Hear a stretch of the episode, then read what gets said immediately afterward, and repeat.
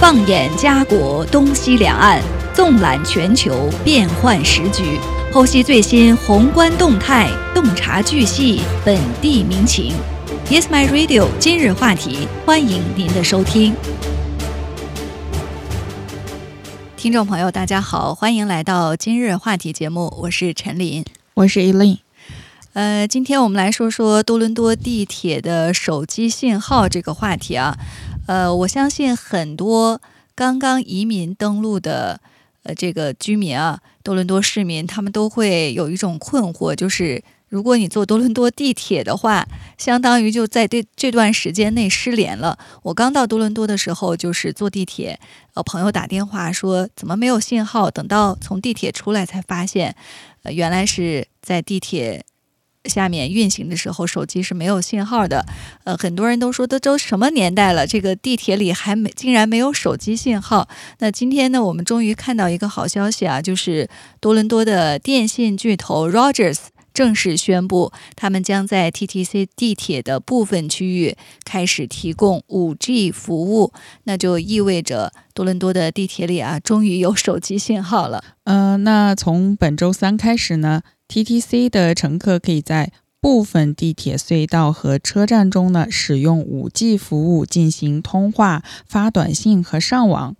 那么，现在覆盖 5G 服务的区域呢，包括地铁一号线的 Young University Subdina 的市中心 U 型区段上的所有车站，以及二号线 Blur Danforth 从 Keele 到 Castle Frank 的十三个车站。还有 San George 和 Young 车站之间的隧道。虽然这些变化主要影响 Rogers 的客户，但是 5G 网络现在将允许所有乘客在覆盖区域内访问911服务，无论他们的手机服务提供商是谁。在这个地铁乘坐地铁的时候啊，遇到紧急情况，想拨打九幺幺的时候，在之前呢都是无法实现的。那现在呢，当然只是 Rogers 为。呃，他们的客户来提供地铁中的手机信号，但是有一点非常重要啊，就是所有的乘客，无论你使用的是哪家电信服务商，那所有乘客在这个地铁内呢，现在都可以来使用九幺幺服务。那这个消息宣布之后啊，已经有乘客就发了说，在以前没有信号的地铁隧道和车站中呢，现在可以看到。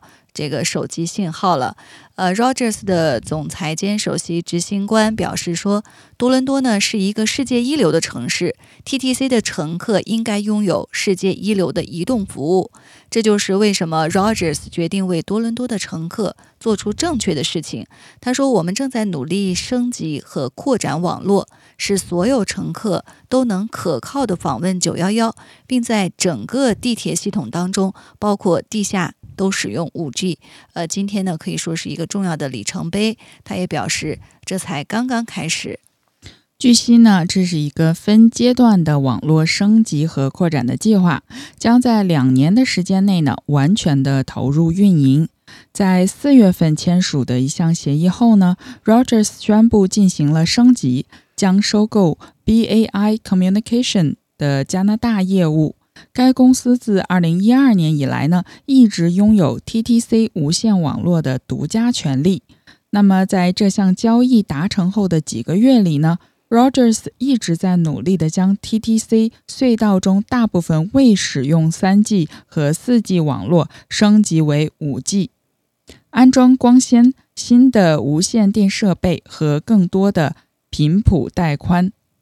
TTC 首席执行官表示呢，TTC 和 Rogers 的工作人员努力使这一切迅速的实现。他们期待着在所有无线运营商加入网络后完成全部的建设。他还说道，在地铁系统发生紧急情况时呢，除了拨打911外，乘客还应该记住继续按下黄色紧急按钮。对，没错。如果遇到紧急情况啊，呃，之前我们知道这个 TTC 的地铁当中呢是有一个黄色的呃紧急按钮。当然，现在呢更多了一项保障，就是可以拨打九幺幺的服务电话。呃，确实在此之前啊，多伦多人已经非常的困惑，也很也有些气愤啊，就是因为在其他的一些大城市。在地铁当中有这个手机信号、WiFi 信号已经是很平常的事情了。但是在我们多伦多呢，这么多年都没有实现这项服务。呃，绝大部分手机运营商呢，在地铁当中都没有信号，只有少数特定的运营商能收发信号。但是这个信号呢也非常微弱，即使想打电话呢也是非常困难的。呃，所以。呃，大家之前都很困惑，说在多伦多这样的一个国际大都市，竟然在地铁当中没有信号，真是不可思议。我们也来给大家分享一下，为什么这么多年，我们这样的一个大城市乘坐地铁的时候却没有手机信号。呃，据了解呢，是多伦多公共交通委员会啊，其实他们早在十年前，也就是二零一二年就签署了一项协议，为地铁网络提供手机服务。但是十多年过去了，很少有人在乘坐地铁时能在紧急情况下拨出电话。那 TTC 委员会成员，呃，乘客和呃家长呢，有一位乘客啊，他在这个意外事件发生之后，就提出来说，必须要改变这种状况。嗯，嗯。B A I 通信公司呢，在二零一二年获得了合同，向 T T C 支付了两千五百万加元，获得了在地铁隧道和车站内建造手机信号和 WiFi 基础建设的独家权利，有效期呢为二十年。加拿大的 Bell、Rogers 和 Telus 三大运营商呢，也联合组成的团队提交了五百四十万元的投标。在二零一二年向 TTC 董事会提交的一份报告中呢，该委员会推荐了 BAI 的投标，以进一步提升 TTC 客户的交通体验，并获得急需的收入。到二零一八年时呢，已经在隧道内安装了超过七十五公里的光纤电缆。然而呢，最终只有 Freedom Mobile。签约开通地铁网络，而加拿大三大运营商拒绝向 BAI 支付开通地铁隧道内网络的费用。那市议员保罗·埃因斯利呢？他自被任命为。该委员会成员以来也一直在寻找这个答案，就是为什么在 TTC 地铁当中没有手机信号。呃，他在去年十二月呢，向 TTC 的首席执行官以及时任多伦多市长庄德利都发送了备忘录，并表示他还一直在与所谓的这个三大电信公司进行交谈。那他在早前的采访当中啊。表示说，呃，电信公司最大的顾虑呢，并不是不想签约，而是技术过于陈旧，无法提供顾客所期望的服务质量。那么，贝尔公司在被。问到这样的一个问题时呢，也表达了类似的观点。那该公司的发言人呢，在电邮当中表示说，BAI 基础设施已经过时，仅安装在 TTC 隧道的一小部分区域，所以呢，他们希望有机会为 TTC 乘客提供所期望的高速上网体验。Bell 呢是 CTV 的母公司。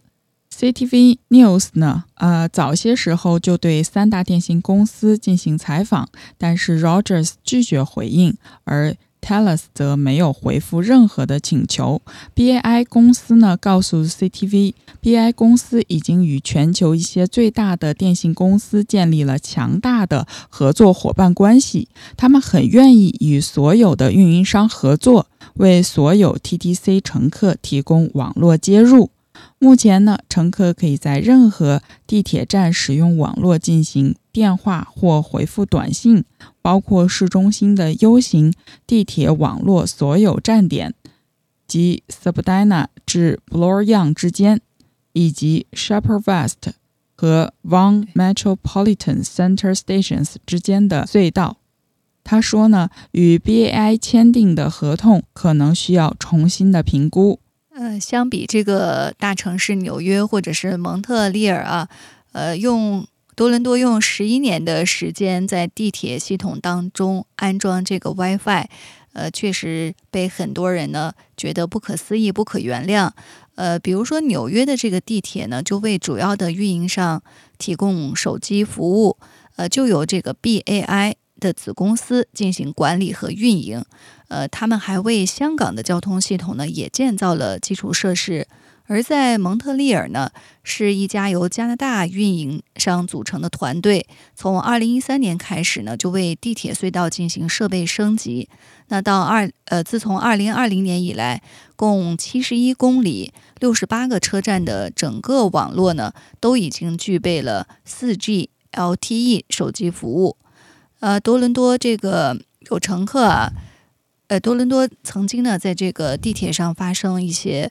呃，这个伤人事件或者是命案，呃，那早前呢，我们提到的一个案例就是多伦多有一名十六岁的乘客，呃，他在这个车站等车的时候呢就被刺杀，那之后呢就呼吁在，呃，正之后呢就有呼声呃出来啊，就是呼吁在整个多伦多地铁系统当中呢，呃，都要提供这个手机服务。TTC 的发言人表示呢，在市中心 U 型线路上和一号线西侧站点，不论手机运营商是谁，所有人都可以使用九幺幺服务。在2012年的招标请求中，中标者获得了12个月的时间与足够的无线运营商建立合同，并获得了另外一年的宽限期。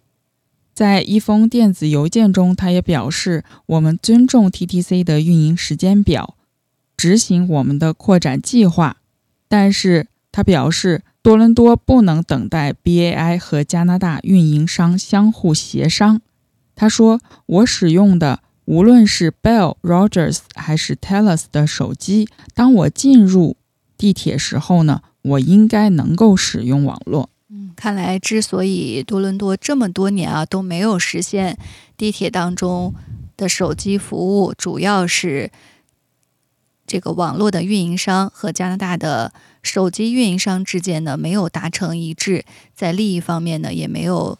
呃，达成共识，所以这么多年都让我们多伦多的市民啊没法没法享受到这个地铁当中的手机服务。不过呢，现在好了，从今天开始呢，呃，Rogers 首先呢就在地铁当中推出了五 G 服务。那如果我们的听友当中啊，有很多人上下班乘坐地铁的话呢，呃，可以去体验一下这个信号呢是不是足够好。遇到紧急情况的时候呢，是不是可以拨出电话，也可以给我们一些反馈。呃，接下来呢，我们再来关注另外一个话题啊。最近几天，很多人也在网络上啊，呃，社交媒体上进行了讨论。呃，看起来呢，这个地理位置距离我们加大稍远，但是。可能会对我们每一个人的生活呢，都产生或大或小的影响。这就是日本的福岛核污水呢，将会排入呃海洋当中。那在这个八月，呃，日本呢现在是宣布，从八月二十四号，也就是明天开始，将会处理，呃，将会会将这个处理后的福岛核电站。核电站的放射性污水排入太平洋，那预计这个排放的过程呢将持续三十年，所以呢就引发了很多人的担忧和质疑。嗯，呃，自二零一一年海啸破坏福岛第一核电站以来呢，该地就已经积累了一百三十四万吨水，足以装满五百座奥林匹克标准游泳池。国际原子能机构 IAEA 今年七月份呢，对该排放计划打开了绿灯，指其符合国际安全标准。日本首相岸岸田文雄在周二在内阁会议后表示呢，如果天气和海况适宜，当局将要求核电站运营商迅速准备在八月二十四日开始进行排水。他表示呢。今后就算需要数十年的较长时间，作为政府都将负起责任应对，直到处理水处置完毕。岸田文雄呢，在上周日，呃，访问了东京电力公司的福岛第一核电站，呃，进行视察，所以就引发了有关排放即将开始的猜测。那在日本宣布这样的一个决定之后呢，中国外交部的发言人汪文斌指责日本政府。呃，说此举呢是向全世界转嫁核污染的风险，将一己私利凌驾于全人类长远福祉之上。呃，汪文斌指出呢，说这种做法极端自私，极不负责任，表示呢，北京已经提出了严正交涉。呃，今年七月呢，事实上，中国海关总署已经禁止输入包括福岛在内的日本十个都县的水产。那未在禁止名单的其余。地区水产也必须要经过检测合格之后才能进口。那香港特区政府周二宣布呢，从周四，也就是明天开始呢，禁止日本东京都、福岛县等十个都县的所有水产品，包括活生、冷冻与干燥制品进口香港。这十个都县包括东京、福岛、千叶、立木。四城、群马、宫城、新系、长野和埼玉。韩国政府也表示，首尔认为日本的排放计划在科学或技术方面都没有问题，但这不代表同意或支持排放计划。韩国反对党则抨击日本的排放计划自私且不负责任。那台湾方面呢，也在七月表示说。呃，考察团呢也是三度前往日本了解这个排放废水的进程，也将持续敦促日方在符合国际标准及规范下呢执行排放作业。呃，那我们呃知道啊，在二零一一年的时候，呃一场九点零级的地震引发的海啸呢，当时是淹没了福岛第一核电站的三座反应堆，导致。堆芯熔毁，那这个事件呢，被认为是自切尔诺贝利事件以来世界上最严重的核灾难。那日本政府表示呢，对于福岛核电站漫长的退役流程来说，排放核污水呢是必要步骤。呃，这个核电站呢是位于日本的东海岸，在东京东北大约二百二十公里处。当地的渔民表示呢。担心排放这些废水会影响他们的生计。准备排放的废水包括核电厂机组爆炸后渗入机芯的地下水，也有本来抽取来冷却机组的海水。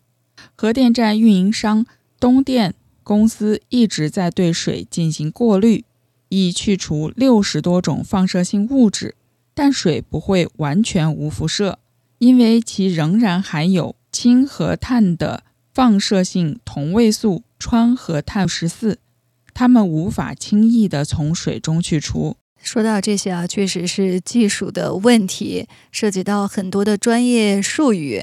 那我们也尽量用这个通俗的。呃，语言呢，给大家也呃分享一下，就是这个福岛的核污水到底他们在排入海洋之前是如何进行过滤净化的，是不是完全符合标准，可以排除大家的质疑呢？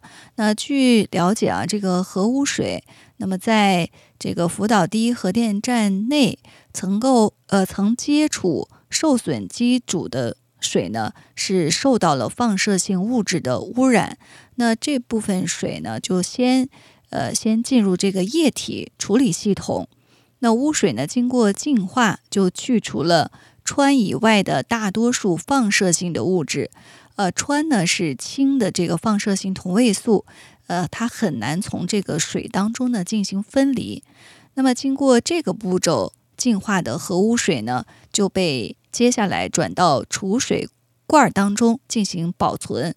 那么经过这个呃净化的污水啊，还还需要进行稀释，就是呃以海水来进行稀释，至少一百倍，将这个氚的浓度呢降低至每公升一千五百贝克。呃，那么按照这个日本的这个标准啊，它的上限呢是每公升。六万贝克，所以在日本看来呢，他们是达到了这个标准。那之后呢，经过这样处理的过滤的核污水呢，就排放入大海。呃，所以现在日本官方呢就做出了这样的一个宣布，呃，这部分核污水呢就排放到海中，但是排放的过程呢将会持续三十年。香港核学会主席陆炳林博士曾经分析说呢。现在福岛所排放的废水，除了一些核电站废水常见的放射性元素，例如氚、碳十四之外呢，还多了许多所谓的超铀放射性物质，比如说钚、锱、铯。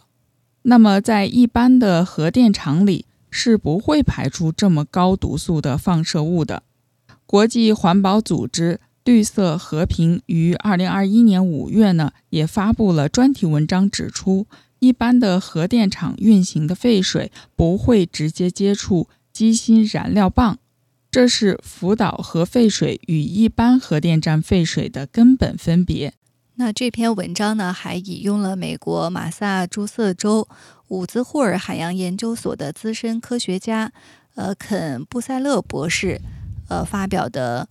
呃，另外一篇论文，这个论文呢是在二零二零年的八月进行了发表。那在这个论文当中呢，这位科学家就表示说，据估算啊，现存福岛核废水内放射性氚的辐射总量高达一千太贝克。呃，不过呢，日本政府与运营福岛第一核电站的东京电力公司则强调说，这些核废水呢将经过。先进的液体处理系统进行处理，再通过海底隧道从一公里外的近海排放出去。呃，排放出去。那这个系统呢，据称能够过滤多种放射性物质，但是氚这种物质呢排除在外。呃，所以专家认为呢，除非大量饮用，否则呢排放不会造成危险，因为它们释放的这个辐射量呢非常低。东京此前也表示呢，将释放到太平洋的废水已经与海水混合，其中川和碳十四的含量符合安全标准。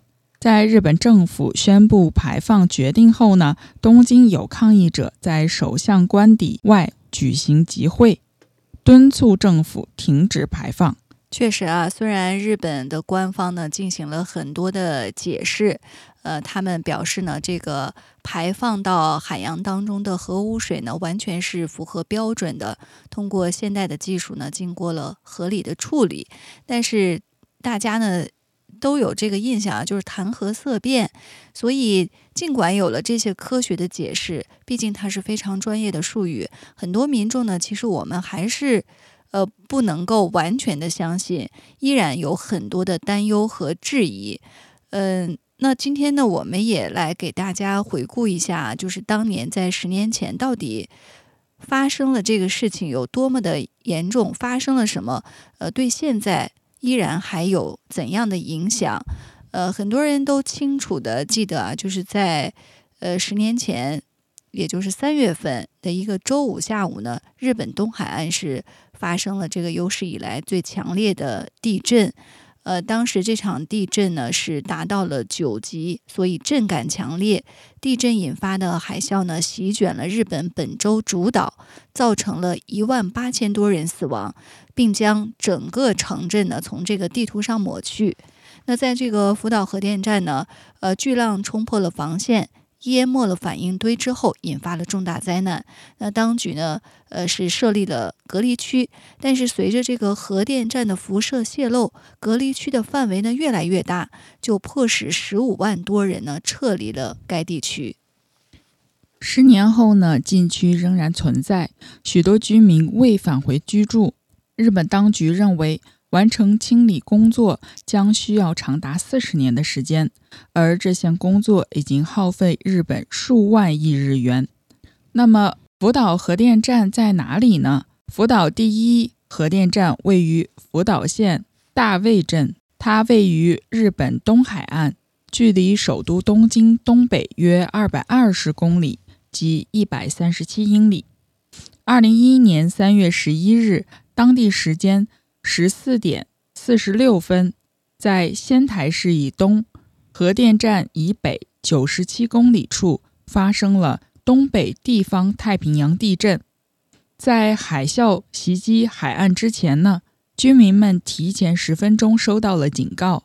由于地震、海啸和核事故的影响，总共有近五十万人被迫离开家园。那么，在这个福岛啊，这个具体的这个位置当时到底发生了什么呢？呃，当时这个核电站的系统检测到地震，并且呢自动关闭了核反应堆，呃，紧急的柴油发电机开启，来保持冷却剂在堆芯周围的泵送。呃，但是即使这个反应堆停止工作之后，这个堆芯啊仍然是热的惊人。那不久之后呢，一个十四米左右高的海浪袭击了福岛。呃，水流呢淹没了防御性的海堤之后，淹没了核电站，并且呢冲毁了应急发电机。呃，工人呢就赶紧恢复这个电力，但在随后的几天，三个反应堆当中的核燃料过热，导致部分堆芯融化，这也就是所谓的核事故。那核电站呢还发生了一些化学爆炸，导致建筑物严重损坏。放射性物质呢开始泄漏到大气层和太平洋，就迫使人们疏散，所以隔离区的范围呢也是不断的扩大。在核灾难中呢，没有人立刻死亡，但至少有十六名工人在爆炸中受伤，还有数十名工人在进行让核反应堆冷却和稳定核电站的工作时呢，暴露在辐射中。据报道。有三人在受到高浓度辐射后被送往医院。辐射的长期影响一直是一个争论的问题。世界卫生组织 （WHO） 在2013年发布的一份报告称呢，这场灾难不会导致该地区的癌症发病率出现任何明显的上升。日本国内外的科学家则认为，除了紧邻核电站的地区外呢。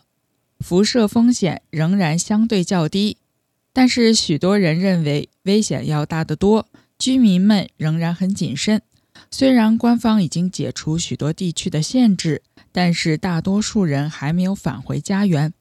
二零一八年，日本政府宣布一名工人在接触辐射后死亡，并认为其家人应该得到赔偿。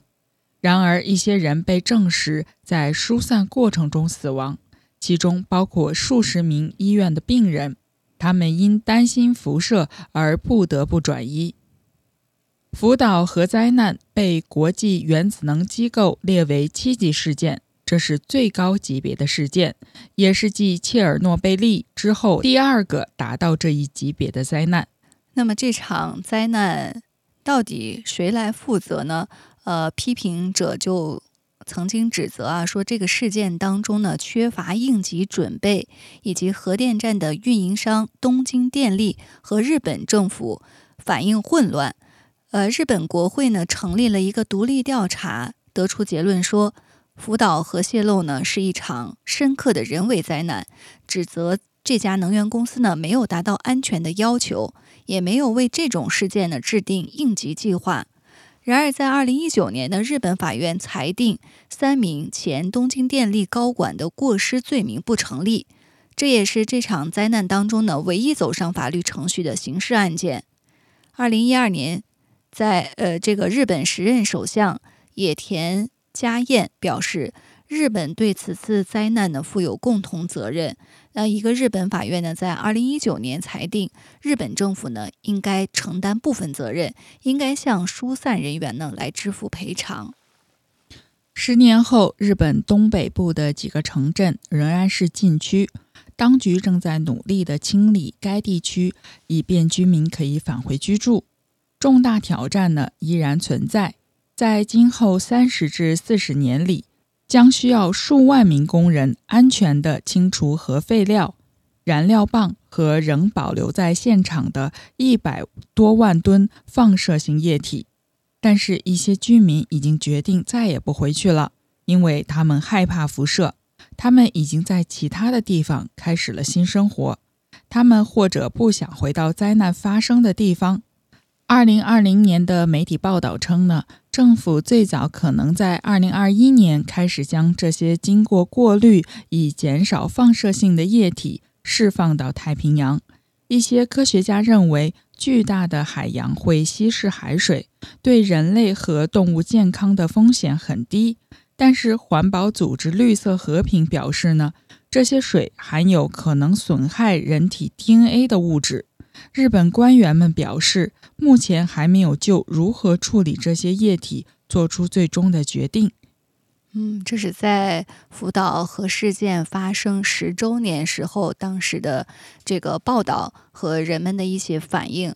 呃，当时呢确实没有做出这样一个最终决定，但是到今天啊，这个事件过去十多年了，那日本呢宣布将在明天，如果条件允许的话呢，将会将核污水呢排入海洋。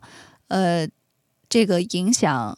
和担忧呢还是存在的，呃，我们也看到啊，呃，很多包括日本当地的一些居民，他们也对这个事情呢，呃，非常的恐惧，呃，尤其是这个海产品渔业行业的农民呢，对这个事情呢，呃，反应非常的激烈。他们认为，如果这个核污水排入海洋当中，对他们的产品。或者是生意呢，造成巨大的影响。事实上，现在我们刚才也在节目的一开始啊，给大家分享了，呃，一些地区呢，已经对日本呃产的这个水产品呢，进行了呃进口的禁令。所以接下来呢，我们也看一看啊，这个呃，最终日本是不是会真的将这个核污水呢排入海洋当中？那么对整个的。呃，渔业或者是其他行业会带来怎样巨大的影响？那今天的今日话题呢，到这里就结束了。非常感谢大家的收听，下期节目再见。